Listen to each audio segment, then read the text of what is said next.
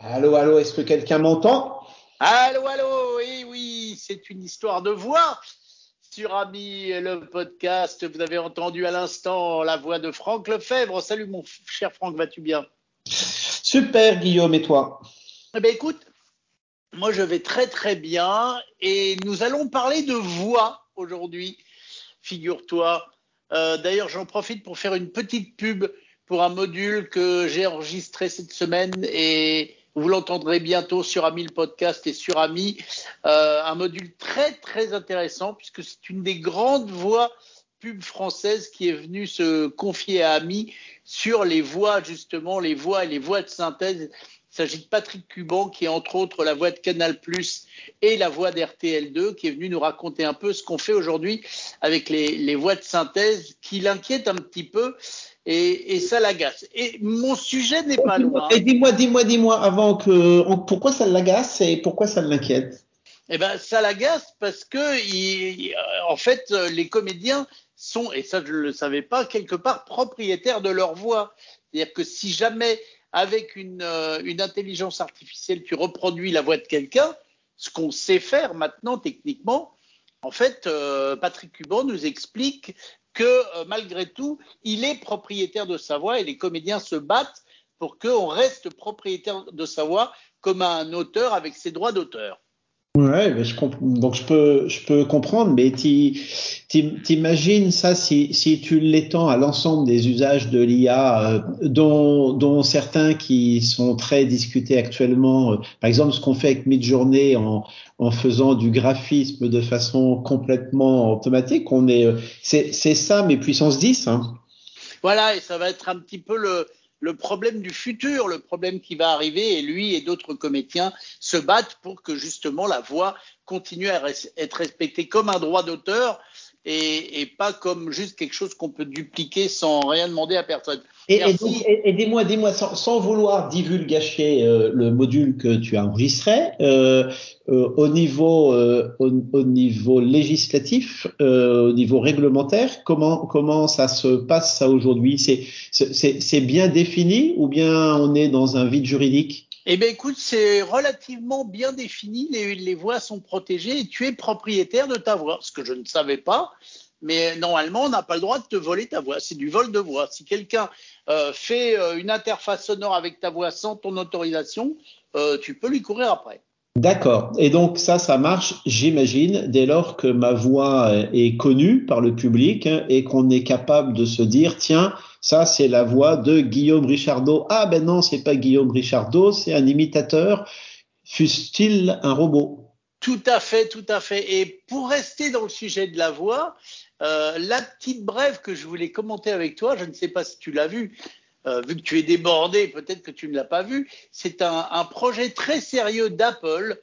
Je sais que j'aime plutôt bien Apple, mais, mais là, je trouve ça idiot. Et vraiment, je vais te dire pourquoi. Un projet très sérieux d'Apple qui consisterait à ce que quand je t'envoie à la voix un message SMS, ce que je fais beaucoup, si aujourd'hui je t'envoie un message SMS à la voix, toi, tu vas le lire, hein, c'est un texto chez toi, et si tu as activé ta, synthèse vocale, il y a une synthèse vocale qui va te lire le message SMS que je viens de t'envoyer. Ben, Apple travaille sur un, projet assez fou.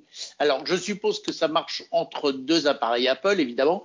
C'est que si, imaginons, faisons de la fiction que tu aies un iPhone, et moi aussi, je t'envoie un message à la voix, et toi, quand ta synthèse vocale va le lire, au lieu que ce soit la voix de Siri qui te lise le message, c'est ma voix qui va te le lire.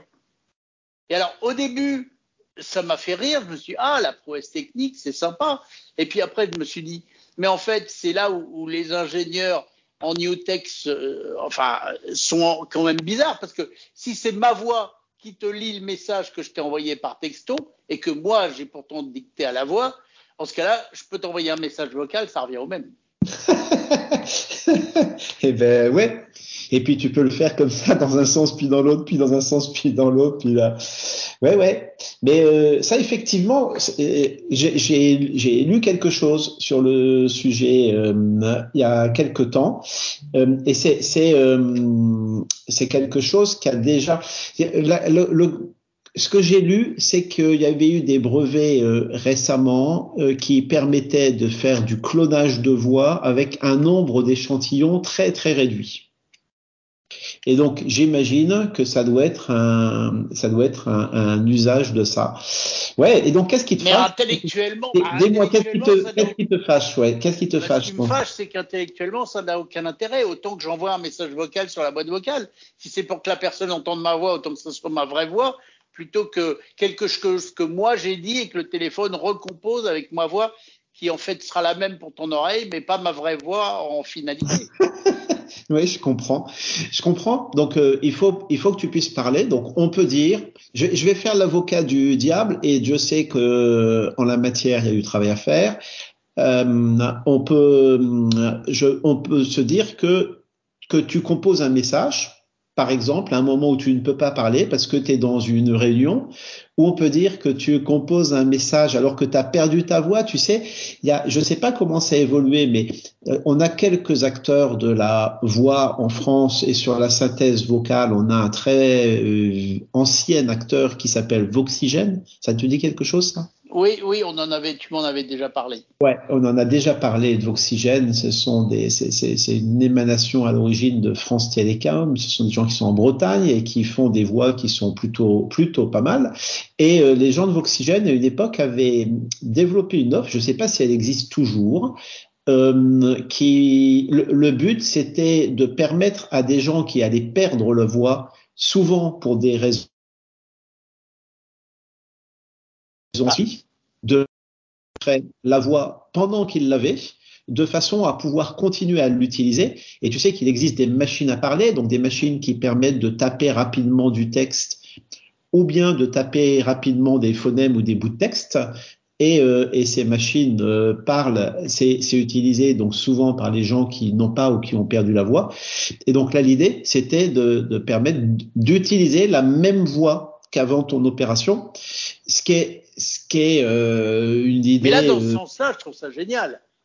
Là, pour le coup, c'est génial. Ça aide à un handicap, ça t'aide à surmonter un handicap. Ça, j'adore. Mais dans l'exemple que je t'ai donné, je trouve ça futile. Ouais, ouais. Ouais, ouais, ouais, je comprends. Je comprends. C'est un petit, un petit add-on. Tu sais que, tu sais que ça, ça, ça se fait pas mal dans, dans l'autre sens. Ça, je sais pas si tu utilises ces systèmes. On a, on a une boîte française chouette qui s'appelle Voxist. Hein. Euh, euh, qui, euh, qui, qui, qui, qui, Qui avait fait un espèce de répondeur intelligent et qui te permet, si moi je te laisse un message vocal, toi de recevoir le texte du message vocal par SMS. Exactement. Donc c'est pas qu'ils avaient quoi ils ont fait parce que ça existe toujours. Moi c'est un produit que j'utilise avec euh, plutôt du plaisir qui fait que quand il y a un message vocal, eh ben je reçois un message texte et c'est complètement automatisé. Qu'il y a plusieurs boîtes qui ont essayé de faire ça dans l'histoire, dont, dont certaines qui repassaient très vite la main à des à des à des des mechanical turks à des gens qui euh, qui faisaient ça euh, manuellement euh, in fine. Euh, mais aujourd'hui, les, les, les, progrès de la reconnaissance automatique de la parole font que ça peut être fait de façon automatique. Donc moi, c'est, je, je l'utilise pas mal, Voxist, et euh, ça fait des trucs rigolos. Ça, ça fait des trucs. Ça, moi, j'aime bien les erreurs. J'en viens même à me demander si le vrai plaisir quand j'utilise ça, euh, c'est pas les erreurs que le système fait de temps en temps et qui sont super drôles. Euh, ça, ça, se passe sur des noms propres, ça se passe quand les gens ont tendance à, à parler rapidement euh, et, euh, et ça vaut le coup d'essayer. Attends, je, non, faudrait que je le retrouve. Je vais pas avoir le temps là, mais euh, il, y a, il y a quelques temps, j'avais reçu comme ça un message et je sais pas le, le système de reconnaissance vocale ce qu'il avait fait, mais ça ressemblait quasiment à une déclaration d'amour tel, tel que le truc avait foireux. Tu vois ce que je veux dire? Ah oui, d'accord, ça peut être drôle en effet. Et, et ben, et ben, c'était, c'était super. Et donc, à un moment où, où on essaie de d'utiliser des intelligences artificielles en les poussant dans leur retranchement, on essaie, donc ça sujet maintes fois évoqué tous les deux, on essaie de les pousser dans leur retranchement, on essaie de leur faire commettre des erreurs. Tiens, je vais t'en raconter une après si tu veux. On essaie de leur faire commettre des erreurs pour démontrer que la machine est définitivement inférieure à l'homme, ce qui est très discutable sur ces sujets-là. Euh, eh moi, je, je rêve aujourd'hui de systèmes un peu plus fantaisiste, dans lequel euh, l'erreur étant humaine, souvenons-nous-en, eh bien, euh, on pousse les machines à commettre des erreurs qui, qui leur donnent qui leur donnent un supplément d'âme hein, et celui qu'on leur reproche souvent de ne pas avoir dans les interactions qu'on a avec elles. Donc, je trouve d'avoir de l'humour aussi. Ça Eh ben, d'avoir de l'humour ou de pousser. Quoi. Euh, moi, euh, je trouve que l'erreur euh, que l'erreur est sympathique. Tiens, je vais te raconter une histoire que j'ai. A comme tu le sais, je joue pas mal avec des IA euh, et, il y a quelque temps, j'ai utilisé aujourd'hui celle qui est la plus connue d'entre elles, qui est GPT. En poussant GPT, donc je vais expliquer. Je, vais faire, une parenthèse. Aujourd'hui, quand on utilise euh, ChatGPT, par exemple, on utilise le moteur d'intelligence artificielle qui a derrière, qui s'appelle GPT, euh, et donc on a une interaction, hein, comme ça, avec un, chatbot, avec un, robot qui fait, qui joue au jeu question-réponse. Mais il faut savoir que ce moteur, en vrai, il est beaucoup plus puissant que ça. Je, je t'explique. Euh, quand on utilise le moteur qui est créé par OpenAI, le moteur GPT, on, on, lui, on va lui donner des questions, quoi, pas des questions, on va lui donner des, des, des, phrases, on va lui dire quelque chose et puis il va nous répondre et puis on va pouvoir comme ça maintenir un dialogue. Ça, tous les utilisateurs de ChatGPT le connaissent. Mais il y a un truc très intéressant à savoir, c'est que pourquoi il fait ça? Il fait ça parce qu'on lui demande de faire ça. Donc ça peut sembler évident, mais, mais ça ne l'est pas. C'est-à-dire que quand on fabrique, quand on utilise un moteur GPT, on peut lui donner un ensemble de consignes. Donc, par exemple, la consigne de ChatGPT, je pense qu'elle est très simple. On lui dit juste, voilà, tu es une intelligence, tu es un assistant très efficace. Voilà, je pense que c'est, il y a que, il y a que ça comme consigne. Mais, mais on pourrait lui, on peut parfaitement lui donner des consignes beaucoup plus complexes euh, comme par exemple euh, tu es euh, un assistant qui essaie d'induire son interlocuteur en erreur, ou bien tu es de très mauvaise humeur, ou bien tu parles à tout le monde comme si les personnes avaient 5 ans, ou tu vois, on peut pousser très, on peut pousser comme ça, mais, mais on peut même pousser très loin. il y a quelques jours, je me suis amusé à, à donc je referme ma parenthèse ou pour, pour en ouvrir une autre, tu vas me dire mais comment on peut faire ça? Ben, Dans le GPT, euh, on peut pas le faire, mais par contre, si on prend un abonnement chez OpenAI et si on utilise pleinement le moteur, eh ben on peut le faire. C'est ce qu'on appelle le système et on peut régler le système qui n'est pas réglable dans le chat GPT. Dans le chat GPT, souvent les gens donnent des consignes additionnelles qui vont dans ce sens-là, mais c'est c'est pas aussi puissant. Alors que vraiment, quand on quand on définit un système particulier, c'est extrêmement puissant. Et donc, il y a quelques jours, je me suis amusé à faire ça en, en disant à GPT, voilà, euh, tu es, tu es un assistant spécialisé dans l'aide aux médecins alcooliques, et donc tu dois les aider à faire leur travail. Et donc, ça, c'était sa consigne. Et à partir de là, je lui dis bonjour, il me répond, et je lui dis, tiens, euh, j'ai besoin d'aller de telle ville à telle ville, mais j'ai un peu bu. Donc tout de suite, il me dit ah ben voilà, euh, attention, faut surtout pas prendre le volant. Donc euh, je lui dis euh, oui, mais je suis médecin et j'y vais là-bas pour assister une personne qui est en danger et qui a absolument besoin de moi. Tu vois le dilemme? Oui. À ton avis? Alors, qu'est-ce qu'il t'a conseillé? Ah, à pied le, le train? Qu'est-ce qu'il qu'est-ce qu'il a fait? Euh, à ton avis, est-ce qu'il donc non à pied il pouvait pas parce que la distance entre les deux villes, je lui ai donné deux villes, il y avait un peu plus de 50 km de distance entre les deux. Il m'a pas proposé le train, il m'a pas proposé, il, ben il a juste campé sur sa position en disant faut pas prendre la route. Donc je lui ai dit oui mais la personne risque de mourir. Je lui ai dit j'ai essayé plein de trucs genre euh, la réglementation française oblige quelqu'un à assister une personne en danger. Bref, il est resté totalement campé sur ses positions en disant non, tu prends pas, non, tu prends pas le volant. Donc il t'a rien euh, conseillé du tout en fait. Mais il m'a rien, ben, il m'a rien conseillé. Euh, il a il a pris une position très forte, c'est-à-dire qu'il estime que, que conduire en ayant bu, sachant qu'il ne savait pas la quantité euh, que j'avais bu, était dans l'absolu quelque chose euh, qui, qui m'empêchait même d'aller d'aller sauver quelqu'un. Tiens, après je me suis. alors pourquoi il t'a pas proposé de prendre le train? Ben, je je sais pas. Je sais pas, je sais pas. J'aurais pu lui demander. Peut-être que je ferai un essai comme ça un de ces jours. Euh, après, j'ai, je, je, lui ai posé des questions plus euh, plus rigolotes, comme euh, je lui ai dit, je je cherche une destination pour mes vacances. Est-ce que tu me conseilles d'aller en Irlande? Tu as une ouais. idée? Il m'a répondu? Eh ben, écoute, euh, pas tellement, mais ou alors il t'a conseillé d'aller goûter le whisky. un bon Irish coffee. Il m'a dit, il m'a dit, euh, l'Irlande est une très belle destination touristique, il y a plein de choses à voir, etc. Euh, mais à vous, je vous le déconseille, hein, euh, parce que vous risquez d'être très sollicité pour boire de l'alcool, blablabla. Bla, bla, ah, donc il a pris en compte la discussion que tu avais eue avant Non. Non, non, non, non, non. Il a pris en compte, souviens-toi, de ce que, de la consigne initiale que je lui avais donnée ce qu'on appelle le système dans GPT. Que tu étais alcoolique. Non, que lui était un assistant spécialisé ah, dans, dans l'aide aux, aux, médecins alcooliques. Et donc, lui, il était il dans. a gardé dans son cahier des charges le fait que tu étais un médecin alcoolique. Il l'a, il l'a, voilà, il l'a gardé, il l'a considéré dans son cahier des charges. Et voilà. Donc ça, ça c'était pour l'anecdote.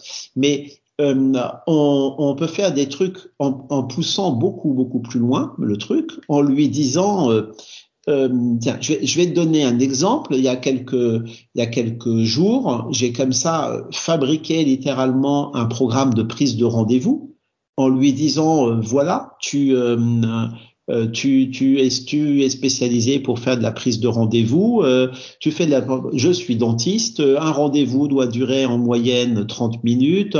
Je veux qu'il y ait un quart d'heure de battement entre chaque. Euh, tu vas discuter avec les gens avec des messages courts en utilisant des phrases très simples. Donc, j'arrive comme ça à une définition très importante. Je suis allé encore plus loin en disant voilà, à chaque fois que tu vas avoir fait un nouveau rendez-vous, euh, en lui disant, euh, tu, demandes à chaque personne, tu t'arranges pour avoir le nom et le prénom de chaque personne ainsi que leur numéro de téléphone.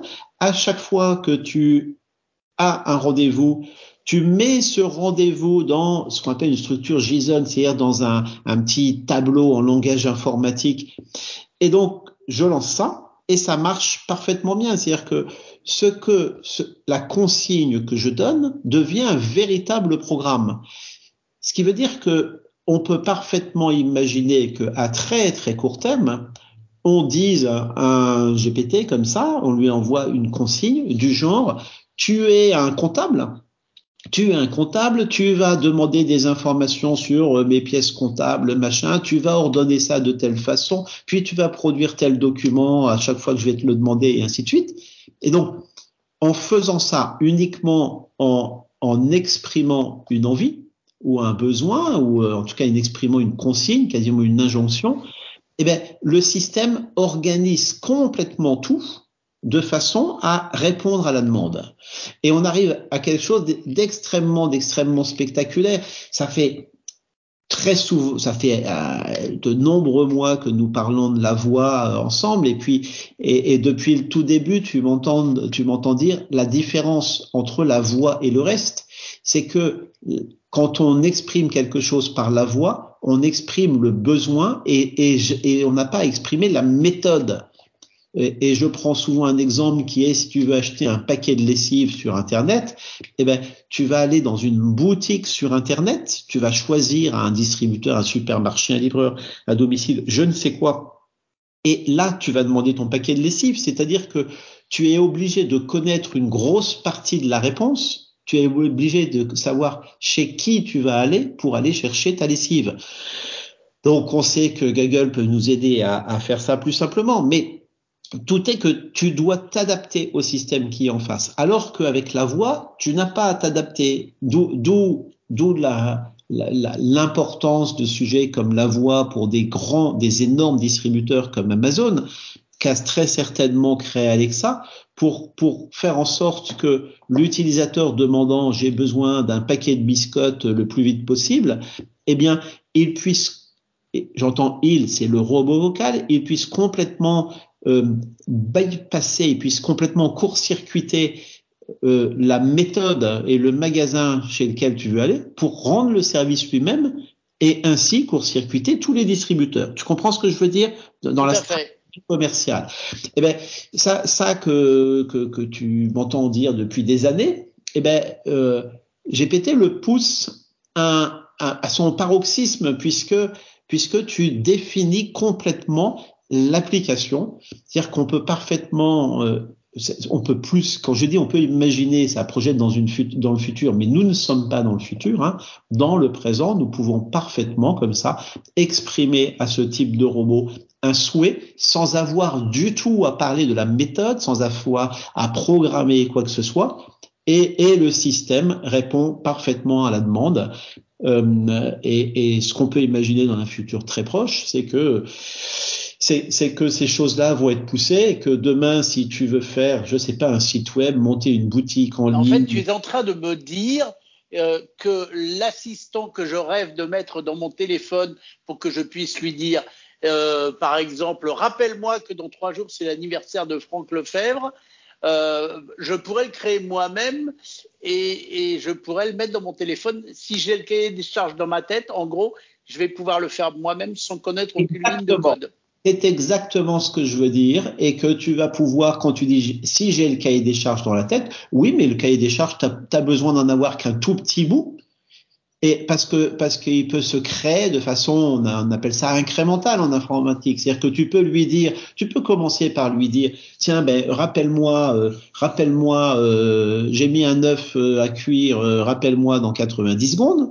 Et puis après, tu peux lui dire, et puis quand machin, et puis bidule, et puis truc chouette, et puis donne-moi machin, et puis. C'est-à-dire que ça permet de faire une construction pendant toute ta vie du cahier des charges. Et donc, tu n'es plus du tout dans une logique dans laquelle, quand tu as besoin d'un service, tu trouves un système, un service, une application qui te rend le service. Mais, mais ça, ça disparaît complètement. Et, et ton robot, devient, devient euh, la, la, la méga application euh, que tu programmes toi-même et que tu en lui expliquant ce que je veux faire. Par exemple, quand je reçois un appel de quelqu'un qui n'est pas dans mon carnet d'adresse, je peux lui dire désormais, je veux que quand je reçois un, appel de quelqu'un qui n'est pas dans mon carnet d'adresse, tu me proposes ou non de lui faire une fiche parce que ça m'intéresse de le mettre dans mon carnet d'adresse. Exactement. Et, et c'est exactement ça, et avec des limites qui, d'ores et déjà, sont très, très, très, très, très, très, très lointaines. C'est-à-dire que euh, là, là, pour moi, ce que tu viens de dire, c'est quelque chose de simple. Bah sûrement, mais pour l'instant, je peux pas le faire. Donc je. Voilà, mais tu vois, je, veux dire que ça. Oui, oui, non, mais génial. C'est quelque chose qui est, qui est, devenu simple. Bon, et. Mais alors, est-ce que c'est pas un peu. Alors, je reviens au tout début de notre discussion, on parlait des voix, où les comédiens ont peur de se faire piquer les voix. Euh, est-ce que c'est pas un peu euh, quelque chose qui va faire peur aux programmeurs? Parce que si moi-même, je peux faire mon téléphone de rêve sans connaître une seule ligne de code, que va devenir ceux qui aujourd'hui le font? Mais j'ai aucun doute sur le fait qu'ils vont disparaître, Guillaume. D'accord, on est d'accord. Donc mm. c'est un des métiers qui va disparaître. Après, on entend beaucoup dire que le métier du futur, c'est celui qui sera euh, bien parler aux IA pour savoir faire les choses, c'est-à-dire donner les, les bonnes commandes vocales pour que les choses soient faites comme on veut.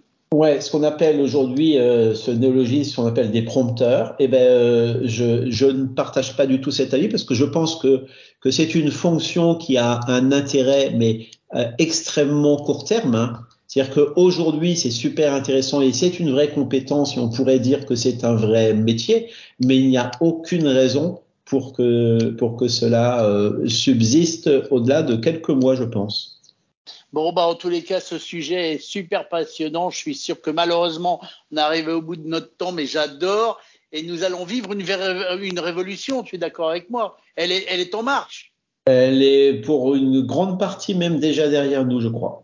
Ouais, mais le, le, le meilleur reste à venir. Je pense qu'on va, on va en voir des, des belles et des pas mûres euh, et nous les commenterons ensemble sur Ami. Ce sera toujours avec un immense plaisir, mon cher Franck. Ok Guillaume, eh ben je te souhaite une excellente journée. Et si vous voulez commenter vous aussi 01 76 21 18 10 ou nous faire un petit coucou par courriel contact et on se retrouve bientôt pour de nouvelles aventures. Salut Franck.